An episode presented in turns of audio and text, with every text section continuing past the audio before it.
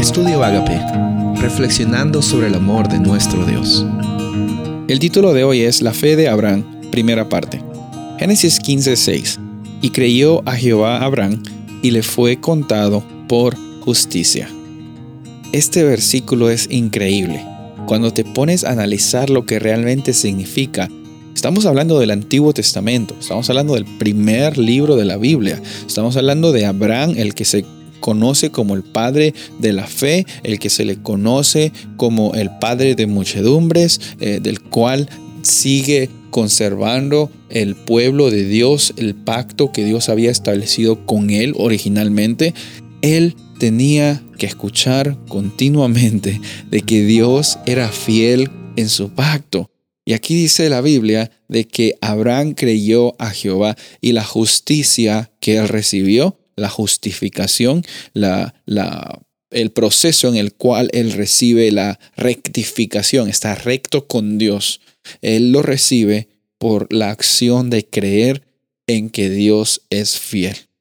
Es muy difícil en nuestras vidas creer de que Dios es fiel cuando estamos centrados en nosotros mismos, cuando se trata de lo que Dios nos tiene que dar, cuando se trata de que yo te doy con tal que tú me hagas esto.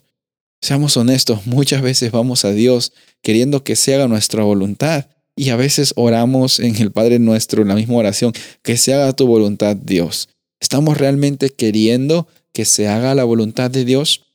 Abraham en Génesis 15 estaba pasando por una situación difícil, estaba conversando con Dios y le estaba diciendo la realidad que él estaba viviendo, la cual era de que no podía tener hijos y estaba de avanzada edad él y su esposa. Y la situación era más complicada aún porque la herencia estaba dependiente, estaba pendiente a la realidad de que la, que la generación de Abraham continúe. Por eso es que en medio de la ansiedad y los problemas, eh, Abraham le dice a Dios, mira, este, ¿cómo es que esto va a ser cierto eh, si es que no tengo un hijo? Y Dios le dice, ¿sabes qué? No temas, Abraham. Génesis 15 le dice, no temas, Abraham. Y Abraham creyó, dice el versículo 6. Cuando estamos pasando por dificultades, es muy difícil ver que Dios siempre está, estuvo y estará allí.